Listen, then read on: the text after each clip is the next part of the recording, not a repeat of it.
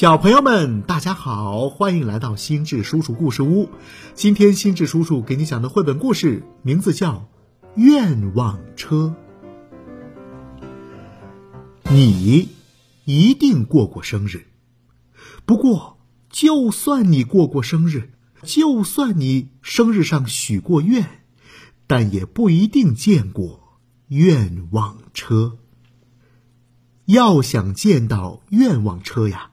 得等许愿的时候，闭上眼睛，在心里默念：“叮叮当，铃儿响，愿望车来帮忙。”然后睁开眼睛，把蜡烛吹灭，随后就会听到一阵叮叮当当的声音，一辆花苞一样的小车就会从天而降，那就是愿望车。愿望车可以带你去任何你想去的地方，比如说圣诞老人的家，再比如说有着成群水母的海底，等等等等，都不是问题。绘本故事《愿望车》，小考拉快过生日了，往年这个时候啊。奶奶都会提前为小考拉准备好生日礼物，还会准备好多好吃的东西，在生日当天还会做一个美味的大蛋糕。可是从今年开始，小考拉再也得不到这些了，因为奶奶去了一个遥远的地方，没有奶奶的生日礼物。没有奶奶做的蛋糕，生日对小考拉已经失去了意义。可是，小考拉还是盼望着过生日，这盼望超过了以前任何一年。小考拉每天计算着日子，呃，还有二十天、十六天、十天。九天，三天，终于，小考拉的生日到了。清晨，他就从床上爬起来，开始为自己做生日蛋糕。有好几次，他都搞砸了，这面粉撒的到处都是，鸡蛋碎了一地，烤箱里冒着黑烟。最后。他总算烤出了一块呃硬邦邦的，勉强叫做蛋糕的东西。小考拉在蛋糕上插上蜡烛，把它们点亮。他闭上眼睛，开始许愿。他在心里默念着：“叮叮当，铃儿响，愿望车来帮忙。”小考拉睁开眼睛，把蜡烛吹灭。很快，一阵叮叮当当的声音传来，一辆漂亮的像花苞一样的小车从天而降。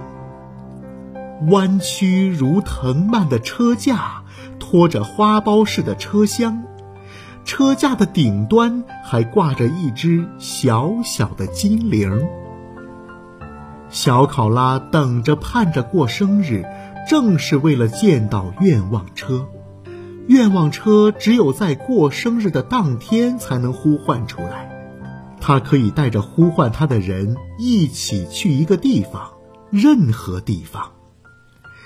从前，小考拉坐着愿望车去过北极见圣诞老人，他还去过小星星居住的国家，那个国家在白云之上。有一次。他还去了海底，从成群的水母中穿过。今年，小考拉不去北极，不去星星王国，也不去海底，他要去另外一个地方。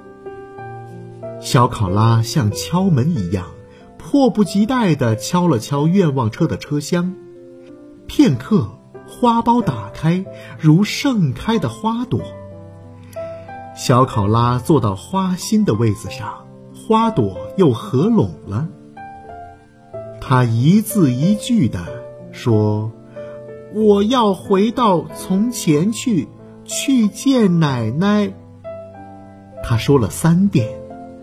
叮叮当，叮叮当，车顶的金铃响了起来，车轮飞速的旋转，愿望车载着小考拉驶出了窗外，飞向了遥远的天际，变成一颗星星。消失在空中。等到精灵的叮当声停止，愿望车也停了下来。小考拉透过车窗往外一看，外面是一片树林，远远的能看到他熟悉的树屋。是奶奶！小考拉尖叫起来，他的眼睛一下子亮了起来。奶奶坐在木桩上，好像在做什么东西。亲爱的小考拉，奶奶陪不了你太长时间了，恐怕坚持不到你明年的生日了。奶奶一边认真的做着手上的活，一边轻声的说。奶奶提前为你准备了一份生日礼物，是你一直想要的树皮灯笼。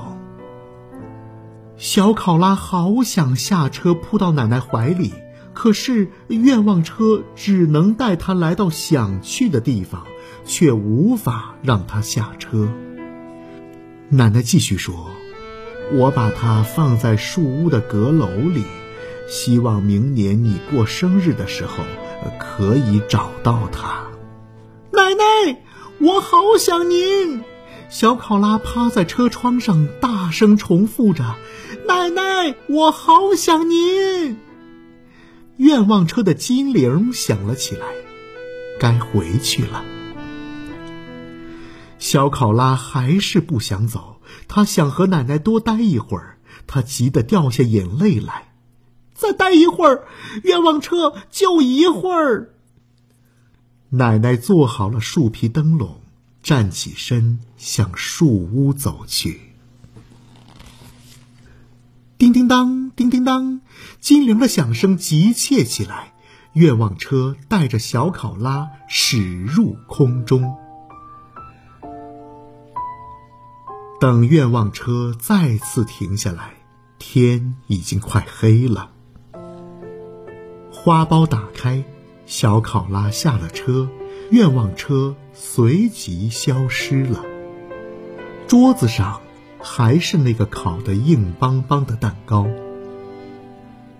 小考拉爬上树屋的阁楼，在那里，他看到了奶奶早就为他准备好的生日礼物——一只漂亮的树皮灯笼。他把灯笼点亮。那光好温暖，就像奶奶的怀抱。奶奶，我长大了，会好好照顾自己。